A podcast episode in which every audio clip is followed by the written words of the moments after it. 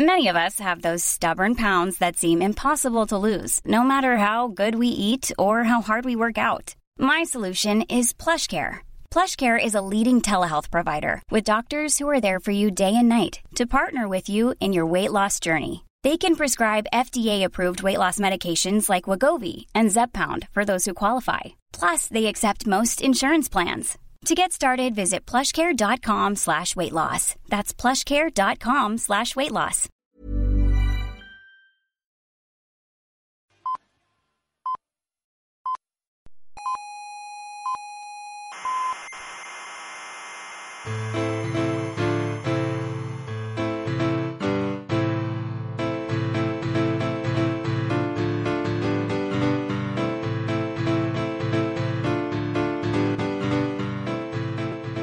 Buenas tardes, amigos oyentes, desde la sala burbuja del Instituto de Astrofísica de Canarias.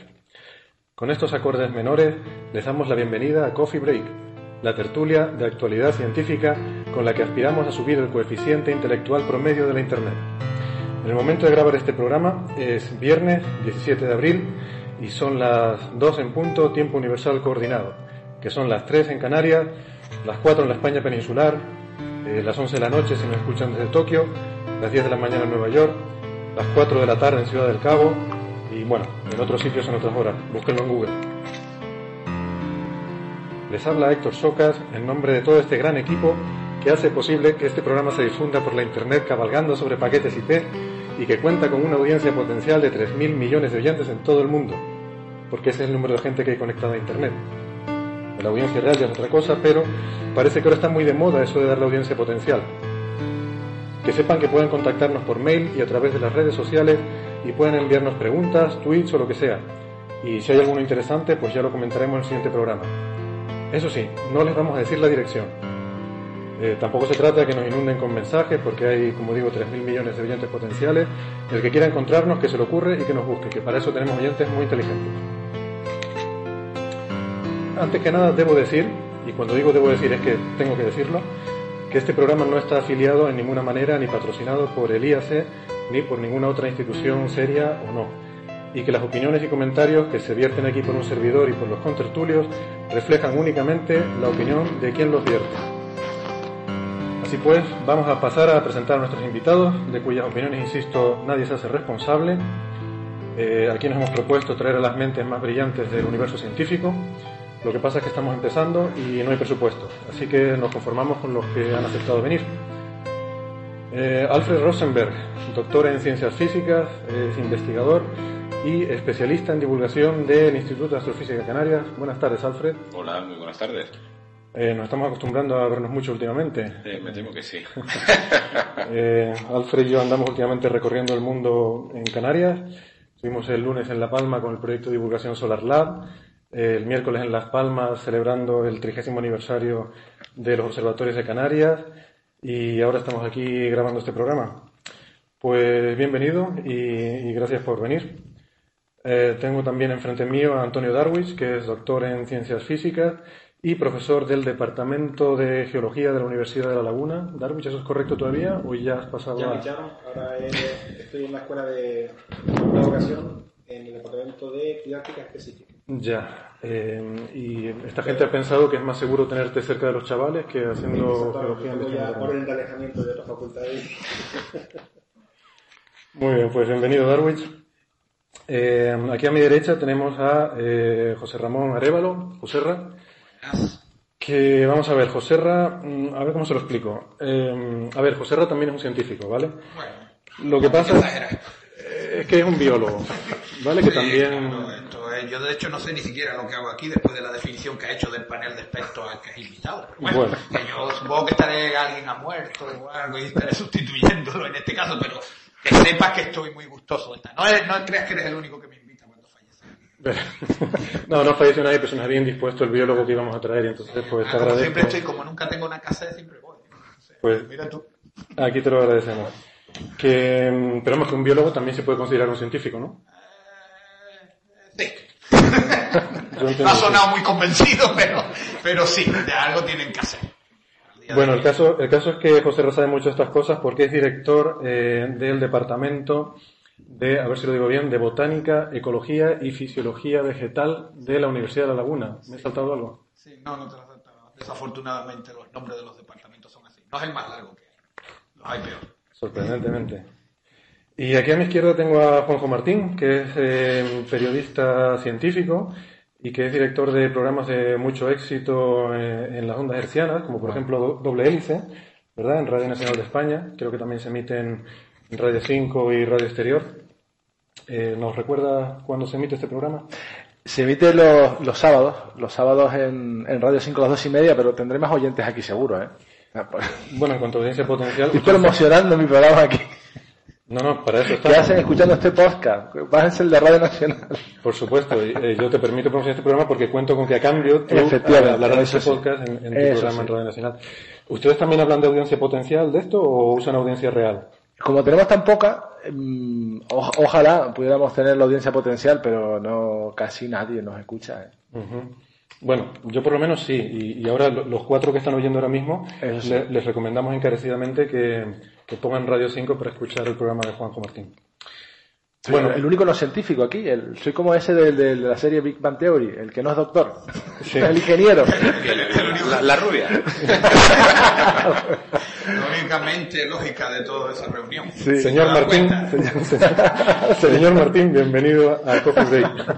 Yo me acuerdo una vez que el señor Martín me invitó a su programa, iba por la calle y me dijo uno, que te estuve escuchando y dije, ah, eras tú. Se enciende una luz cada vez que alguien nos escucha.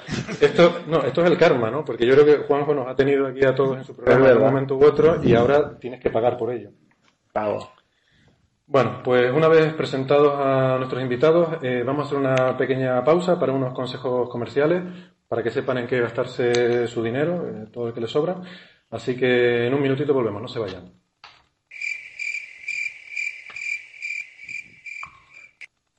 Bueno, este silencio que acaban de escuchar se debe a que como estamos empezando todavía no tenemos patrocinadores, pero es cuestión de ir creando ya el hábito y para que luego no se sorprendan cuando, cuando empiecen a llegar esos consejos. Bueno, entonces vamos a entrar en materia, eh, ya que tenemos eh, todo este personal aquí tan altamente cualificado. Eh, no sé por dónde les gustaría empezar, o quizás sí tengo alguna sospecha, pero no, vamos a empezar por la reactivación del LHC, se me pongan como se me pongan.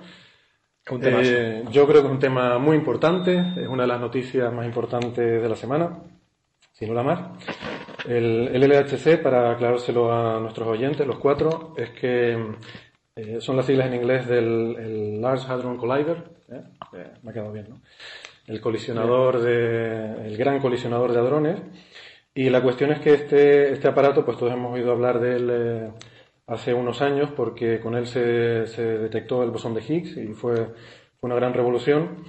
Y bueno, pues a pesar de ese gran éxito, sin embargo, luego también tuvo un fracaso estrepitoso. Eh, fue muy decepcionante el hecho de que no destruyó la Tierra como se había previsto con la creación de un gran agujero negro que nos iba a devorar a todos, ¿no? Entonces, eso salió mal. Y llevan estos últimos dos años eh, trabajando en él, haciendo unas mejoras para mm, que llegue a energías mucho más altas, ¿no? Creo que va a llegar a 13 teraelectronvoltios, que es algo así como el doble de las energías a las que era capaz de machacar partículas antes. Eso, como aparece en la factura eléctrica. Eso es un... Ya me Imagínate. estoy rascando el bolsillo porque eso va a venir de la administración. Esto es Suiza, ¿eh? Esto está, esto está en Suiza. Hacia ese país. Allí tienen Mercado Libre. La- Es Tienen un, sitio, es un sitio normal fiscal. Yo me niego a llamar a Suiza un paraíso fiscal. Lo que pasa es que esto es un infierno fiscal. Me niego a calificar Suiza de. Pero bueno, Bueno, entonces, ¿ustedes qué opinan? ¿Se conseguirá ahora sí con estas energías más altas destruir el universo de una vez por todas, o por lo menos la Tierra, el, el agujero negro este? Hay gente muy preocupada por ahí, ¿no? Porque ya lo de los mayas ya no da para más. Ya no da para más. Y Eh, Yo creo que estuvieron tan enfocados con lo del bosón de Higgs que ahora nadie sabe a qué se van a dedicar mañana. ¿Y ahora qué hacemos ahora con este aparato? Eh, Porque era, era como la meta, ¿no? Ya lo consiguieron y ahora que cerraron, bajaron la palanca y, y ahora yo creo que muy poca gente sabe qué están haciendo ahora. Sí. Pues yo, Yo creo que se yo fue- creo que haciendo poco, o sea, hasta ahora han estado mejorando aquello para que para que tengan más potencia, ¿no? Pero, pero sí, sí, de hacer hacer nada, ha estado cerrado por obras. Cerrado por obra. Mm. Pero también es importante decir lo cutre que es el invento. O sea, lo único que estamos haciendo es rompiendo, eh, rompiendo átomos. Suena muy bonito, colisionar. Partículas. Partículas, perdón. Lo, lo- lo que hace simplemente es eh, hacer que choquen partículas. Es como para, no sé, si quieren saber lo que hay dentro de una botella, la rompen. Sí, claro. O sea, es un poquito cutre en ese sentido, que lo que hace es darle hostias a... Romper las cosas, ¿no? Para ver, para ver lo que tienen dentro. Pero con una inversión económica detrás que, que hace temblar el misterio. Entonces. Yo, a mí me gustó mucho la analogía que hiciste, ¿no? De que están rompiendo cosas como quien rompe botellas y, y a ver qué sale, ¿no? El otro día estaba leyendo eh, un artículo precisamente sobre el bosón de Higgs y decían que una de las cosas que querían hacer al subir el rango de energía de esto era, pues, caracterizar mejor las propiedades, porque eh, el ejemplo que ponía era, decía, estamos en un sitio oscuro y, y íbamos por ahí caminando, le hemos dado una patada a una lata. Y entonces hemos dicho, vale, hemos encontrado la lata. Eh, pero eso no es, no es suficiente, ¿no? También es- lo que es curioso es que lo más obvio, que es la gravedad, es lo más lo que peor conocemos. Conocemos casi mejor cómo funciona, no sé, la fuerza débil que la gravedad. Cuando es lo que diariamente más nos, más nos afecta. ¿Pero tú crees que el LHC nos va a aportar algún conocimiento sobre cómo funciona la gravedad? No, estamos hablando así un poco en, en de, general, toda de- la- de ciencia de- básica. Bueno, pero, tema que- pero, que- pero sí aportó el porqué de la masa, ¿no? Que, que no sabía muy bien de dónde salía la masa de las partículas y parece que tenía mucho que ver con el campo de Higgs, ¿no? Y eso, sí- y eso era fundamental. Lo que pasa es que nadie nos dice que, que los físicos no controlan mucho ese tema, ¿no? Que un poco se lo tienen escondido ustedes. Igual que cuando le ponen el apellido oscuro a todo y negro, ¿no? El- un agujero negro, eh, que no, no tienen ni idea lo que es eso, ¿no? Es un. Eh. Sí, No sí, sé. no lo sé. eh, yo cuando dicen agujero negro siempre pienso otra cosa. Vamos a, vamos a volver al bosón de Higgs y a los... Bueno, ya que hablamos de agujeros negros, ¿no? Entonces, eh, eh, sobre si el LHC va a producir agujeros negros o no, mm, parece que hay teorías que, que según las cuales es poco probable, pero podría ocurrir, ¿no? Pero que tampoco es algo que nos tenga que preocupar porque eh, si tú eh, calculas la, la- la- masa que podría tener un agujero negro que produce con 13 teraelectronvoltios, que es lo, lo más que podría producir, porque es la energía que inyectas en, estos haces, eh, pues son, estamos hablando de, en todo caso, micro agujeros negros que de hecho por radiación Hawking se disuelven en fracciones de segundo eh, mucho antes de que tengan tiempo de, hacer nada, ¿no? Y de hecho una cosa también interesante que leí el otro día es que estas colisiones, o sea, aquí decimos 13 teraelectronvoltios y parece que es una cosa, claro, es una barbaridad mm, si lo consideramos en el contexto de lo que hemos hecho hasta ahora, pero eventos de colisiones a 13 teraelectronvoltios ocurren a diario en la alta atmósfera. Cuando llegan partículas energéticas, eh, rayos cósmicos, eh, rayos gamma, etcétera, eh, chocan con los átomos que hay en la alta atmósfera y producen colisiones mm, de, de ese tipo de, de energías, ¿no? Y eso ocurre a diario. Lo que pasa es que, claro, no tenemos cámaras allí para registrar esos eventos, no, no los podemos observar y entonces no, no nos son útiles. Por eso tenemos que hacer cosas como el LHC para ver qué es lo que está pasando allí, ¿no? A lo mejor sería más barato mandar um, unas cámaras arriba. Si sabe, si sabe dónde va a caer el rayo cósmico, sí. Y los telescopios Claro. Cherenkov y demás no están midiendo ese tipo de fenómenos. Están midiendo cosas así, sí. Pues no sale más barato construir telescopios y observar qué es lo que está pasando. Sí, muy Tengo bien. entendido muy que es bastante caro también, pero bueno. eh, No tanto, no tanto. No tanto, ¿no? Pero vendrían aquí. Eso sí. Mola si vienen a Canarias, si no, no molan. Incluso con, la, con, con, con los problemas de las huelgas. no tienen más remedio, están pillados por el cielo de Canarias. Nos ha quedado muy bien traído para decir que el, el CTA, el Cherenkov Telescope Array, que es una, una gran red de, de grandes telescopios para ver radiación Cherenkov, que es ver este tipo de procesos de colisiones energéticas en la alta atmósfera, eh, el consorcio que está desarrollando este gran proyecto, es un gran proyecto de astrofísica de partículas, ha decidido que este, esta red de telescopios se va a instalar o bien en México o bien en la isla de La Palma, aquí en, aquí en España, ¿no? Así que eso, bueno, en principio es una buena noticia, estamos en la final ahí pujando por, por traernos el CTA sería algo muy, muy positivo para nuestro observatorio. Me da pena que no Tenerife se haya quedado Sí.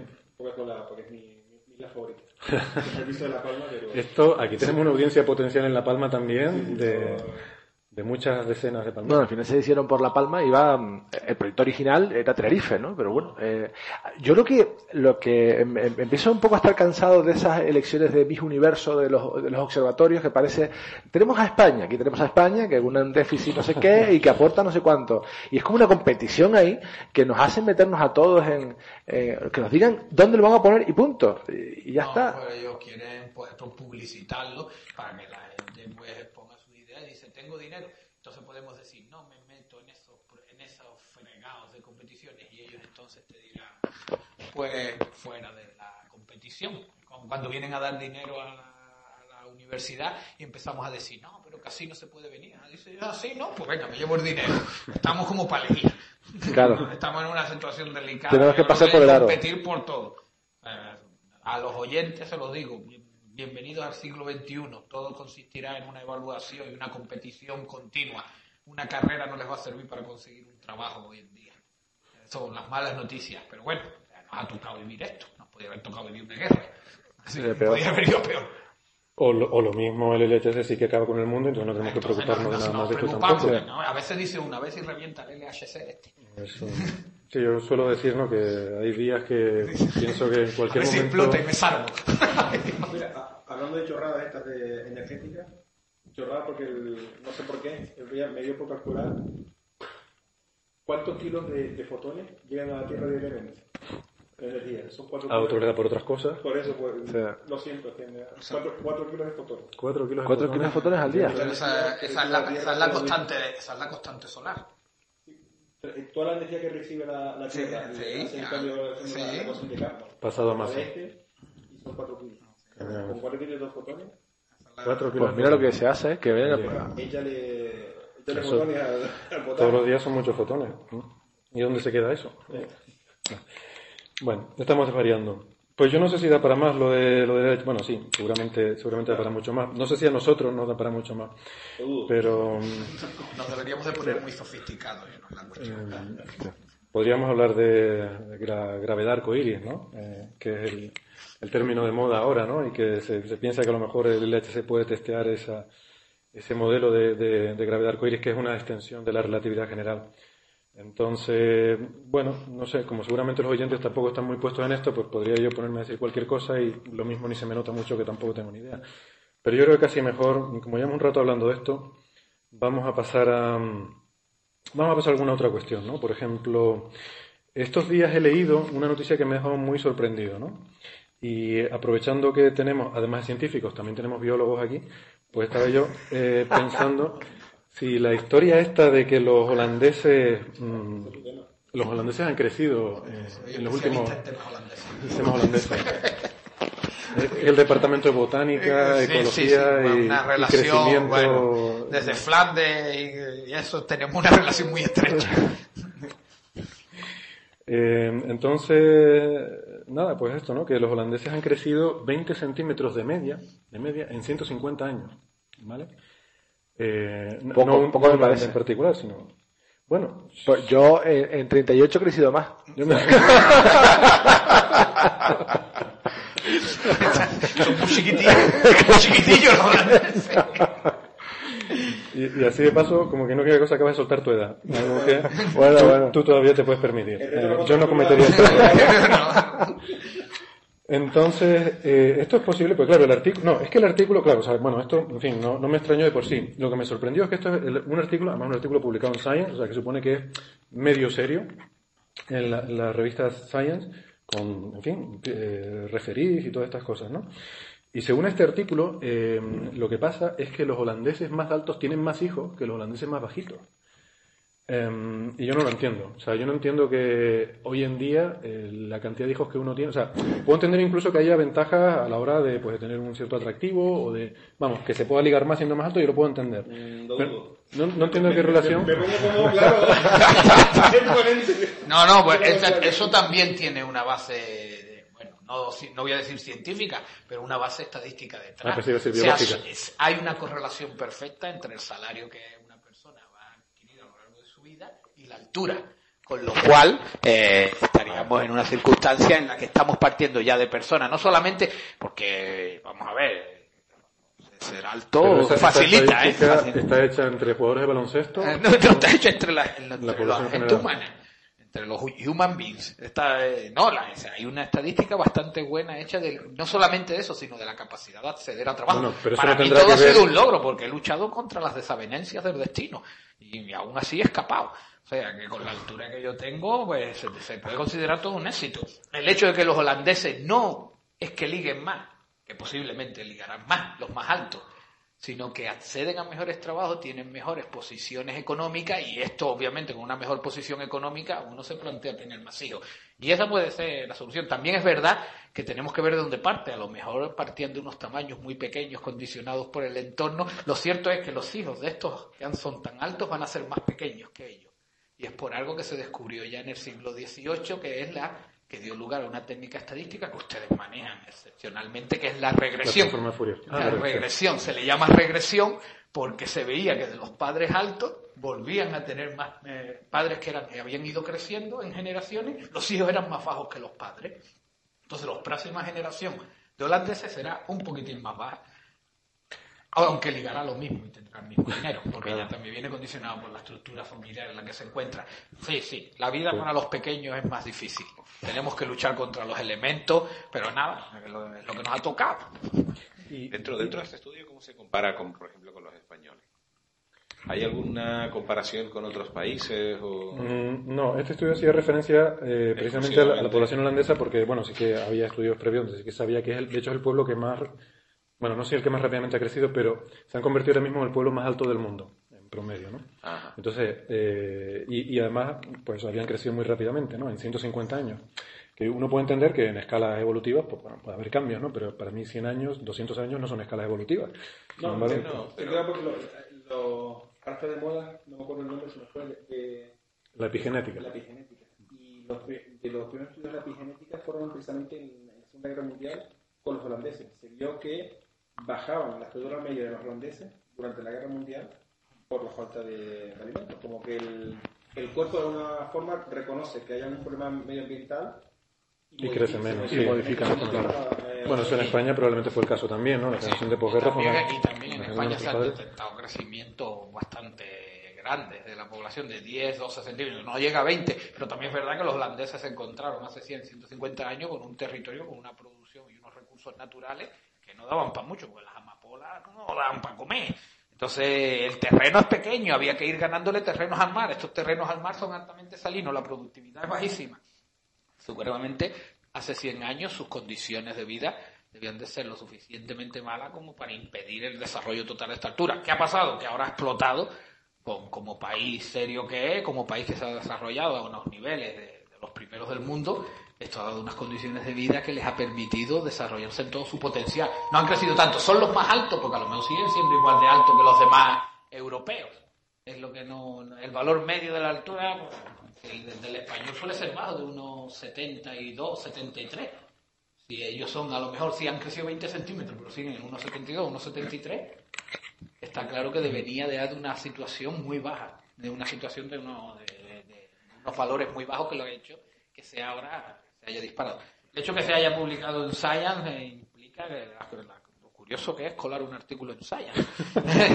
me estoy sorprendiendo cada día más. Yo antes lloraba porque no me los aceptaban, ya lo voy a dejar de hacer. No sé si han visto la película Idiocracia. ¿Les suena la película Idiocracia? Me suena, no la he visto, pero he oído hablar de ella.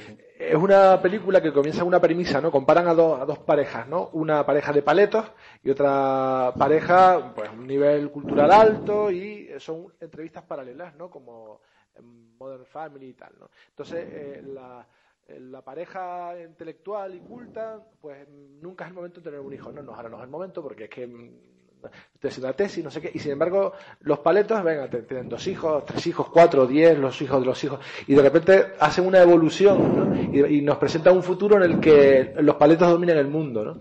Y, un poco iría por ahí, ¿no? De, una selección natural en el que los que más se reproducen son los que van a heredar el mundo, ¿no? Entonces estás diciendo que los holandeses son paletos. No, no, no, yo que sí, he visto, han visto la película, ¿no? ¿Sabes cuál es el nombre más común? El nombre más traducido al holandés o no. el nombre más común de niño nacido en Copenhague Copenhague eh, y creo que también en Marsella y en un par de ciudades más europeas. ¿Cuál es el nombre del niño común? Más común. Mohamed. Mohamed. También hay aquí un poco de, artefacto estadístico y es que ellos todos se llaman Mohamed y luego otro porque tienen que tener alguno de los mil nombres del profeta. Pero vamos, implica que tienen mucho. Esto implicaría que hay libros también escritos del cambio social que se va a vivir en Europa y en los países. Solamente hay dos países desarrollados cuya tasa de natalidad de la sociedad de los occidentales está por encima de la, de la de recuperación de la población. Y son Nueva Zelanda y Estados Unidos. Y donde en Estados Unidos posiblemente sean los latinos los que las estén manteniendo altas. O sea, el resto de los países tienen sus tasas de natalidad de los ciudadanos originales muy por debajo. Nosotros, España, creo que hay un cálculo que tanto españoles como italianos, dentro de 50 años, el 60-70% de los españoles e italianos no tendrán ni padres ni hermanos. Con lo cual estarán más solos que un perro. Porque fíjense ustedes de, de, Pues mira de tus hijos. Qué curioso, porque de tus hijos siempre, o de tu pareja. siempre nos han pintado un futuro de superpoblación, de no hay alimentos para tanta gente, y, y quizás nos vamos a extinguir por vagos. O sea, por, por no querer reproducirnos. No, nos van a sustituir por vagos, porque las tasas de natalidad, esto es solamente un dato, no tiene ninguna otra implicación, de, en los países árabes por encima de un valor de 6, de 6 que tenemos 1,2, 29 eh, en, la- en lo que es el Estado español, y, está, y Italia creo que está en 1,21 o 22. O sea que no, no nos vamos a extinguir por vagos, nos van a sustituir por vagos. Es que tener hijos es un, es un esfuerzo. Es un esfuerzo. Es un esfuerzo. Eh, poco man- compensado. Mantenerlo, más Hay- que, hay- más que tenerlo. Hay que ponerse. Y yo, yo eh, mm, porque mi, mi, claro, cuando yo vi esta noticia, mi primera reacción fue decir, claro, pero esto es un tema de, eh, a lo mejor en la línea de lo que decía Darwin, ¿no? Algo epigenético, algo de evolución lamarquiana. Estoy soltando aquí tecnicismo Muy de bien, muy biología bien. para que- Ya Estamos con la pseudociencia. ¿eh? Pseudociencia total. Claro, digo yo, esta gente que Ese vive- era lo siguiente, cambio climático, ¿verdad? esta gente, eh, no, eh, eh, escucha a ver si la teoría es disparatada o no.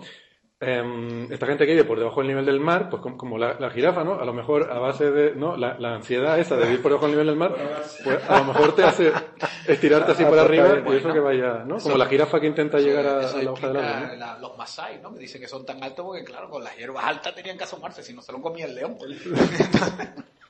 la marquismo, sí. O sea que es curioso, ¿no? Que esto del lamarquismo en realidad que se, había pensado que era una tontería y que realmente la evolución era toda darwiniana y tal, realmente sí que hay un pequeño componente del lamarquismo, ¿no? Estamos descubriendo eh, en la evolución. Una mezcla de valores, porque al, chiquitillo, por ejemplo, yo moriría, me comería el, el león. A ustedes se salvarían y reproducirían vuestros genes y vuestras especies y vuestros apellidos serían perdurables en el tiempo. Pero eso es El mío, habría, sido- el, mío, el mío habría sido devorado por un león. El darwinismo, el darwinismo estuvo prohibido en la Unión Soviética. Sí, por, por, Lysen- muerte. por Lysenko, porque Te era la refieres a la, la, eh, la enseñanza, del, claro, porque Sí, bueno. evolucionar no estaría prohibido, digo yo. Sí El presidente de la sociedad, de, de la Academia de las Ciencias de la Unión Soviética, era un tal Lysenko, biólogo, pues pensaba que por, medio, por medios lamarquianos se podía aumentar la producción de alimentos de la Unión Soviética, lo que le llevó a las grandes hambrunas. Aún así no estaba equivocado, sino es un poco como la economía keynesiana. ¿No está saliendo? Eso quiere decir que tenemos que forzar más la máquina, tenemos que meter más dinero para que esto funcione. Yo, yo sabía que la economía iba a ser. Va a salir. Vamos a, vamos a hablar de, de- del espacio, venga, de marcianitos. Em, Eh, eso mola. Bienvenidos marcianitos y estas de cosas. extraño. Hombre, hay muchos planetas ahí fuera, José ahí, la verdad está ahí fuera, ¿no? Em, el, el otro día vi también una, una noticia que, que me llamó la atención y porque estas cosas además nos vienen muy bien a los que nos encargamos de estudiar el Sol. Resulta que eh, una gente que, que estudiaba o que estudia la atmósfera de Venus encontraron eh, y esto se publicó también, creo recordar que en Science incluso, si no, bueno, pues o fue en Science o fue en alguna revista seria. Y, encontraron que una eyección coronal de masa solar, ¿eh? un- una erupción solar de estas que tienen lugar de vez en cuando, pero, pero más bien incluso de las de Viluchita, eh, pues eh, vieron con un- una sonda que, que está en órbita de Venus que esta erupción llegó a arrancar las partes de las capas altas de la atmósfera de Venus. Eh, parte del contenido de la atmósfera fue, fue proyectado al espacio. ¿no? Entonces, esto a mí me parece bastante sorprendente, eh, para empezar. Y luego me pregunto si no habrá algo de sensacionalismo en esto también, o que, en fin, a los que nos dedicamos a ver el sol nos viene muy bien porque nos da, nos da juego al rollito de que no, esto es algo muy peligroso, que hay que, hay que estudiarlo mucho y, y- y entenderlo bien. Pero claro, o sea, yo me pregunto, cuando se habla de que proyectas al espacio parte de las capas altas de la atmósfera, pues son cantidades insignificantes, ¿no?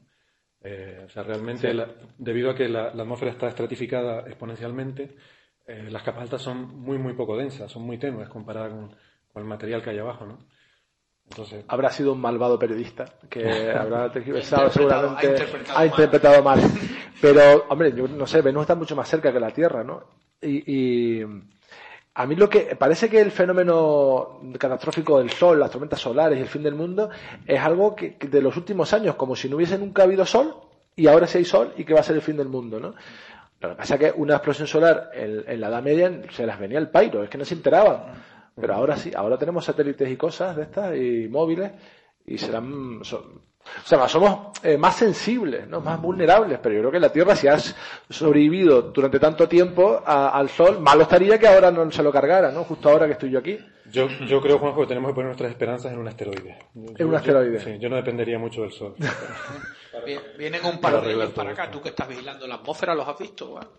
Eh, Los que están viniendo para acá. Dicen que hay uno que viene por no sé dónde. Siempre, eh, siempre en verano eh, anuncian que va a venir uno uno, a disuelve.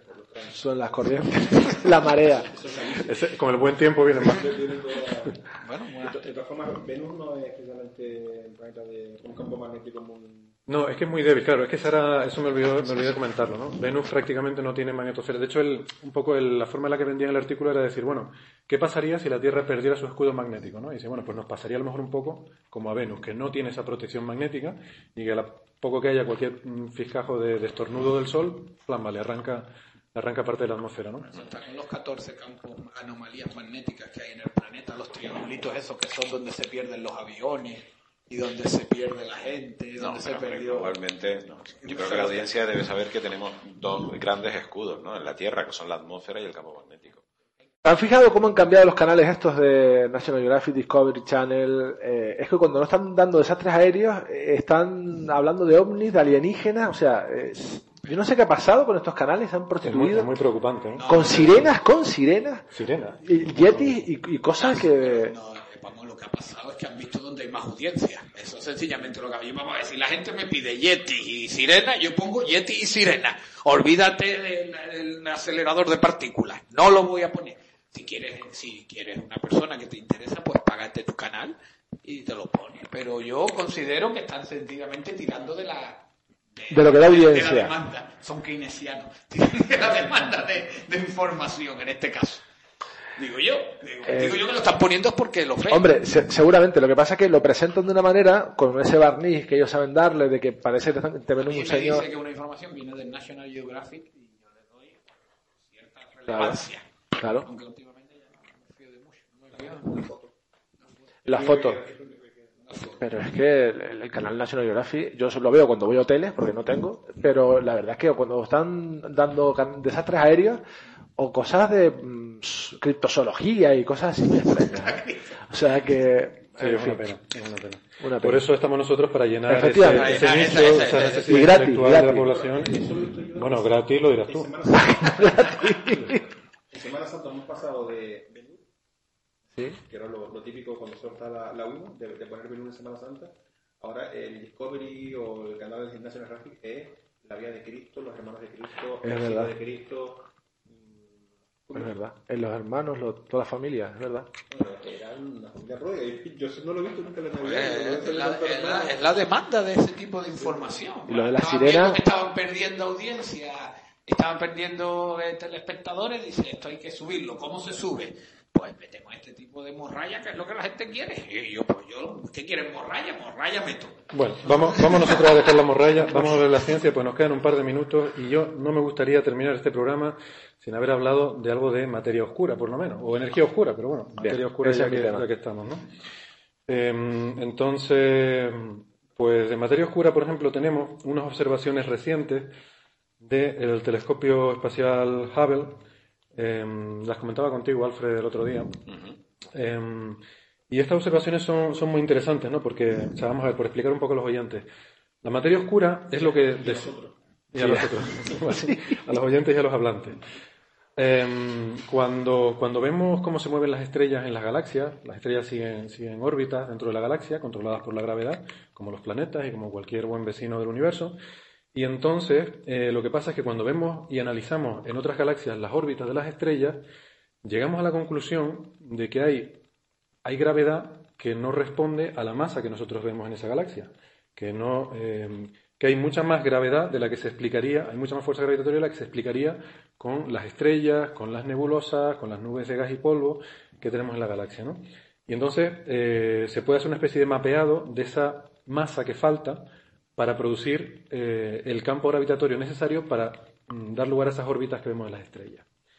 Entonces esa materia que no, que no vemos y que no sabemos de, qué puede ser es lo que llamamos eh, materia oscura. Y hay teorías de física de partículas muy exóticas sobre qué puede ser esa materia oscura, que de hecho, eh, según estas observaciones, daría cuenta de prácticamente el 80% de la materia del universo. O sea, la materia ordinaria de la que estamos hechos es solo una pequeña fracción de toda la materia que hay en el universo. Creo que eso es lo importante del punto, ¿no? Que sería hasta 10 veces más abundante que las estrellas que sí vemos. Sería mucho más abundante que la materia normal, digamos, ¿no?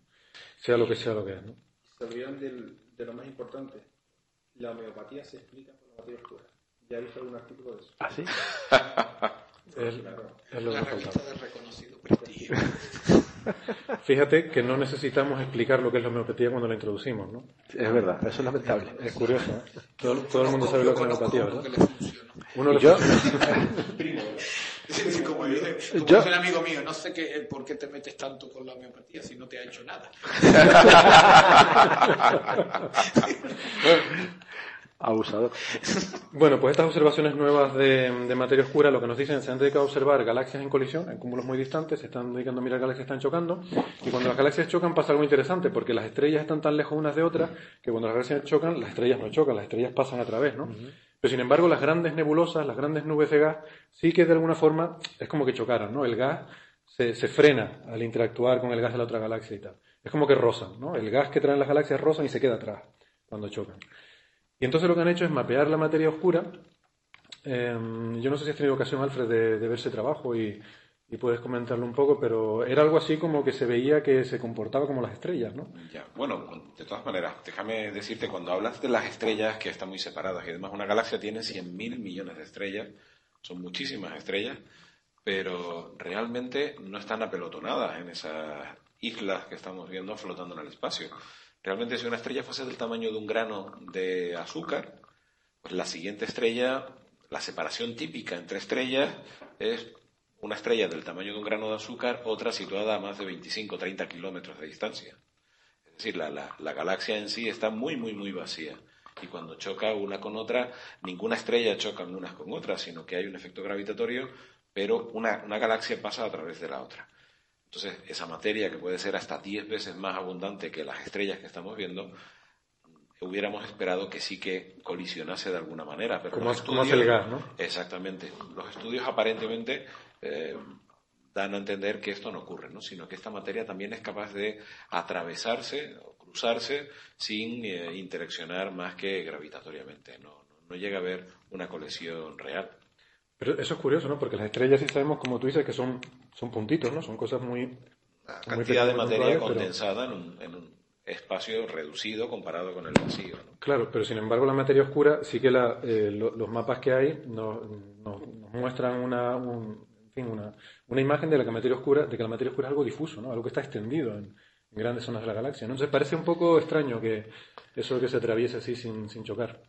Bueno, realmente no sabiendo casi nada de la materia oscura, eh, es complicado. Igual estamos simplemente mapeando como quien mapea temperaturas, no sabes la temperatura que hay en cada punto, sino estamos haciendo una distribución de masa que realmente no, no sabemos a qué corresponde. Igual no sabemos realmente qué forma corpórea o partícula que tiene realmente. Eh, creo que nos queda tantísimo todavía Sí. por, por descubrir que... Sí, porque incluso de- la gente de física de partículas especulan con que puede estar compuesta de otro tipo de partículas, ¿no? Como las WIMP, las, estas Weakly Interacting Massive Particles, ¿no? Partículas masivas que apenas interactúan. Que si fuera eso, explicaría también que pasaran así sin enterarse, ¿no? Porque apenas interactúan, es como los neutrinos. Los científicos cuando algo no les encaja se inventan a un culpable y con, con acrónimo oscuro, negro, lo que sea, ¿no? Pero eh, siempre un culpable que no les desmonte lo que ya ellos ya han estudiado y controlan bien. O sea, porque vamos a ver, si yo controlo bien la gravedad y hay más gravedad de la esperada, pues debe haber masa, que es lo único que yo sé que genera eh, gravedad. Pues no sé, a lo mejor hay otra cosa que genera gravedad y no es la masa, pero eso ya me daría volver a empezar de cero. Y entonces, mm, eh, y, y también me llama mucho la atención de que eh, se habla de, de energía y materia oscura, pero realmente nadie sabe de lo que estamos hablando. O sea, eh, es una energía, es una masa. No es que no brille porque no le dé el sol. No, es que no emite, si no, si no me equivoco, ningún tipo de radiación. O sea, nada, cero, es está muerta, plano. Eso me, me cuesta creer que existe, que existe algo así, ¿no? Sí, porque el caso es que si, si fuera algo simplemente que está frío, como puede ser una nube de polvo, Sí. lo veríamos en infrarrojo, por ejemplo. Por ejemplo, por Eh, ejemplo, pero es que no emite nada. O, o en radio incluso, ¿no? No emite nada. Por eso se piensa que eso son, son partículas diferentes, ¿no? Y también se ha hablado de que el LHC, y ya cerramos el círculo, eh, puede también eh, dar pistas, ¿no? Sobre, puede a lo mejor encontrar alguna partícula que podría ser responsable de esa materia oscura que, que no vemos, ¿no? Pero materia oscura y energía oscura, es importante decir, son cosas absolutamente diferentes que no tienen nada que ver, ¿vale? Eh, Sí, son, pero- son conceptos diferentes, eso lo dejamos para otro programa porque no tenemos tiempo. Pero representa el mismo desconocimiento. representa el mismo Es desconocimiento. oscuro, sí. negro, todo eso. Pero a Eh, diferentes escalas. Es ¿no? es como un modelo de, de- como una constante en un modelo. ¿Cuándo salen las constantes en los modelos? Cuando no te cuadra. Entonces pongo una constante ahí, verá cómo esto cuadra. Claro. Es como una idea. ¿Sabes lo que significa la- Oklahoma en indio? Eh, por lo visto llegaron los blancos y le dijeron, ¿cómo se llama esto? Y los indios le dijeron, eh, le dijeron el nombre, eh, y dijeron, no, ni idea, no lo entendían. Y mi idea es Oklahoma. Bueno, a ver si el acelerador de partículas lo explica y el cómo crecen los holandeses. Algún día habrá algún sitio que lo llame materia oscura. Bueno, pues con esto yo creo que vamos a irnos despidiendo. Les agradezco a los contertulios el haber venido cobrando tan poquito y me gustaría pagarles más, pero eso ya será más adelante cuando tengamos patrocinadores. De momento igual nos podemos tomar un café. Eh, dejo eso ahí por si Nespresso a lo mejor tiene algún interés en patrocinar algo. Y, y nada, yo iba pensaba acabar el programa leyendo los horóscopos del día, pero ya no, ya no nos da tiempo, lo haremos Vaya, la semana que viene. ¿vale? Muchas gracias a todos. Muchas gracias. Un placer. Gracias,